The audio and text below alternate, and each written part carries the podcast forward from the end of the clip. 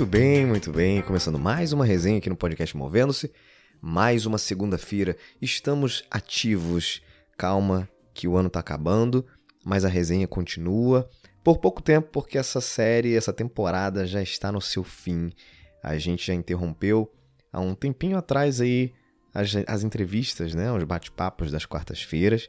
E eu comentei com vocês, eu contei para vocês que eu ia manter até o final do ano as resenhas toda segunda-feira. Tem dia aí que tem falhado um pouquinho, mas na medida do possível eu tô tentando cumprir essa minha agenda aí, dedicando a vocês toda segunda-feira, toda semana, conteúdos de qualidade. Mas em breve a gente interrompe essa programação e volta ano que vem com uma nova temporada, uma temporada aí cheia de coisa boa, a quarta temporada do podcast Movendo-se, sempre com muita coisa interessante para compartilhar com vocês, com muito autodesenvolvimento, muito aprendizado, muita reflexão e, por que não, movimento, né? para você se movimentar, para você rever alguns conceitos, repensar a sua carreira. E tá no ar, já falei aqui também, a mentoria de carreira, movendo-se, uma mentoria individualizada, customizada comigo, com esse que vos fala. Tem mais informações aqui no link, dessa, tá aqui na descrição desse episódio tem um link que te leva lá para o site do Movendo-se, que tem informações sobre essa mentoria para você pesquisar um pouco se fizer sentido para você, se for o momento ideal para você agora.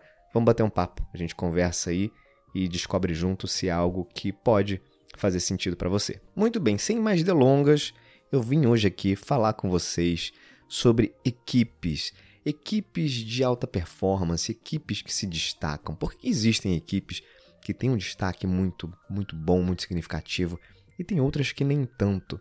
As organizações, as empresas, como a gente conhece hoje, né, elas reúnem diferentes seres humanos para colaborarem em um projeto. E essa é provavelmente a maior invenção, uma das maiores invenções da história da humanidade. Né? Por meio das organizações, das corporações, nós temos sido capazes de construir e criar mais valor ao longo do tempo do que qualquer outro indivíduo jamais seria capaz de imaginar e de criar sozinho. E as organizações são construídas em equipes. Né? Naturalmente, o que forma as empresas, as organizações são equipes. Portanto, vale a pena a gente perguntar: o que, que grandes equipes têm em comum? O que, que todas as equipes que criam valores consistentes, né? o que, que elas compartilham? Que valor elas compartilham? O que, que as equipes que superam as expectativas têm e que as equipes com baixo desempenho não têm. Quando a gente olha para algumas pesquisas, alguns estudos, a gente pode ver três coisas, basicamente, que grandes equipes têm em comum, que são elas: diversidade intelectual, segurança psicológica e um propósito pelo qual vale a pena lutar. E aí não importa muito o tipo de equipe que você esteja, se é presencial, remota, se é mista, esses fatores eles são igualmente importantes. Quer você colabore numa sala de reunião ali presencial, ou numa, no Zoom, no Teams, né, ou numa chamada pelo Skype, ou se você estiver de fato em um outro ambiente físico.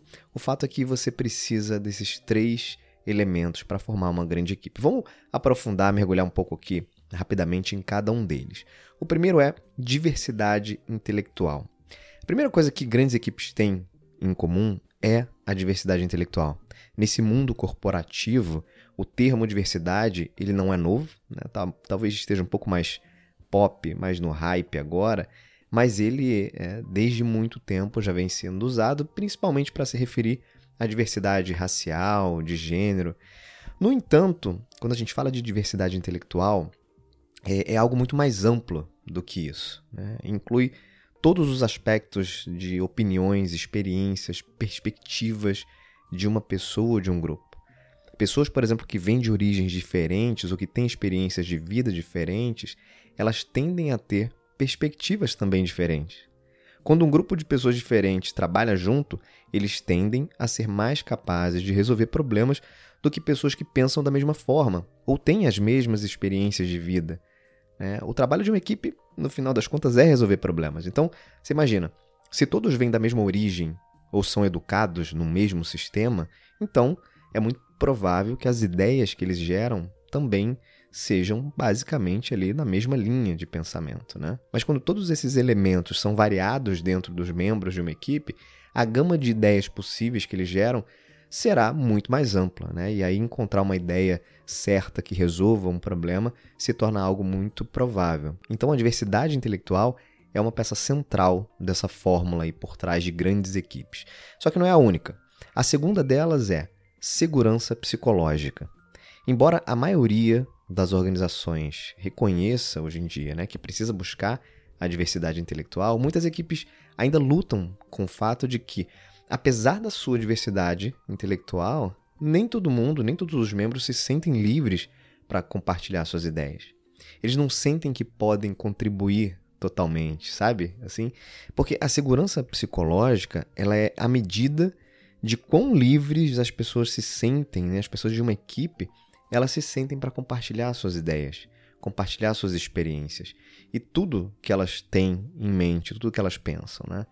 Isso não afeta apenas as ideias apresentadas ou as ideias que são discutidas, mas também a disposição das pessoas em assumir riscos ou admitir eventualmente alguns erros e aí a segurança psicológica ela torna os membros da equipe mais dispostos a apresentar ideias meio fora da caixa, ideias malucas aí, que podem levar, e normalmente acontece isso, né? Levam a equipe em uma direção nova, em uma direção diferente, de resultados diferentes. Tem um estudo muito interessante sobre segurança psicológica que foi conduzido por uma professora da Harvard Business School chamada Amy Edmondson. A, a Amy é, ela examinou a liderança de algumas enfermeiras, tanto um hospital com equipes de enfermagem, e essas equipes tinham enfermeiras líderes. Né? E eles começaram então a examinar o estilo e dados sobre a liderança dessas enfermeiras. As enfermeiras encarregadas que foram avaliadas pelas suas equipes como sendo as melhores, elas tinham uma avaliação muito boa, como sendo muito boas líderes, elas frequentemente também tiveram números e dados, taxas mais altas de erros documentados do que as enfermeiras líderes que não foram mal avaliadas.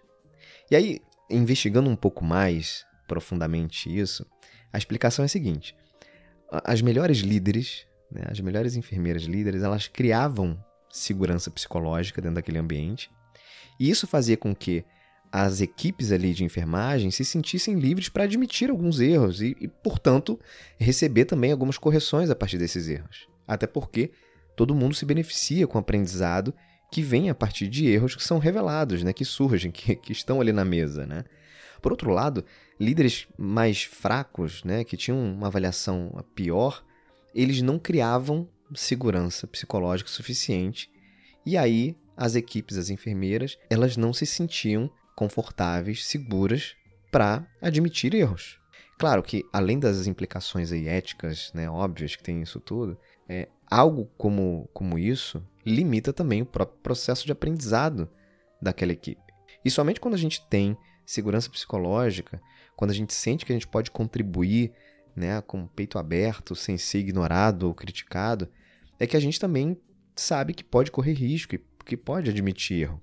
E aí, a segurança psicológica, então, é o que realmente permite que uma equipe se beneficie daquela tal diversidade intelectual que a gente falou agora como um primeiro ponto. Então, diversidade intelectual e segurança psicológica caminham juntas para tornar boas equipes excelentes equipes. Mas tem mais um fator, que é o terceiro. Né? Lembra que eu falei que são três fatores, que é um propósito pelo qual vale a pena lutar. A gente sabe já há algumas décadas da importância da visão compartilhada, naquela história de missão, visão da empresa, o propósito compartilhado na condução ali daquele negócio. No entanto, ultimamente, essas declarações de missão ou de propósito de uma organização, elas tendem a ser muito vagas. E as equipes, no final das contas, internalizam muito pouco e aplicam muito pouco no seu dia a dia de trabalho. E aí, por serem vagas, elas não introduzem um dos aspectos chave para fazer um grupo se unir e trabalhar para atingir aquilo ali. Ou seja, não é suficiente você ter um objetivo pelo qual as pessoas trabalhem. As grandes equipes têm um objetivo pelo qual elas lutam. E aí, se você for pegar, analisar esses estudos que existem e que mostram por que alguns indivíduos aderem a revoluções armadas, a insurgências, a organizações terroristas, você começa a entender um pouco melhor isso. Tem um grupo de pesquisa chamada Arts International que eles descobriram que quando um propósito é levado de um futuro pelo qual as pessoas estão trabalhando para um futuro pelo qual elas lutam, duas coisas críticas acontecem. Primeiro é que os valores centrais são elevados a valores quase que sagrados. Né? Quando vale a pena lutar por algo, é mais do que importante. É um negócio assim sagrado. Né? Então, o trabalho diário das pessoas ele é transformado de um trabalho que precisa ser feito para um trabalho necessário para defender esses valores ou divulgá-los, ampliá-los ainda mais. A segunda é que os membros da equipe eles ganham um senso muito mais forte de identidade de grupo. A luta em si, ela define os lutadores, né? Eles se unem entre si. E aí, como resultado, eles acabam também trabalhando tanto uns para os outros quanto para aquela missão, para aquele propósito ali. Então, propósito, missão e visão são extremamente importantes. Mas quando você olha para grandes equipes, as equipes que criam valor de forma consistente ou aquelas que mudam o mundo, elas geralmente dizem que vale a pena lutar por aquilo ali, que vale a pena lutar por aquele propósito. Então, resumindo, grandes equipes contêm três elementos principais: diversidade intelectual, segurança psicológica e um propósito pelo qual vale a pena lutar. É claro Raramente esses três se encaixam ali por conta própria e de maneira muito fácil. Esses aspectos eles exigem liderança, eles exigem que a, a cultura da empresa absorva né, cada um desses aspectos. E as equipes, naturalmente, elas precisam de líderes que reconheçam, por exemplo, quando é necessária mais diversidade intelectual, líderes que criem segurança psicológica dentro de um grupo e que assumam uma missão organizacional e uma missão que seja capaz de transformar uma causa pela qual valha a pena lutar. E sua equipe atual aí? Como é que tá?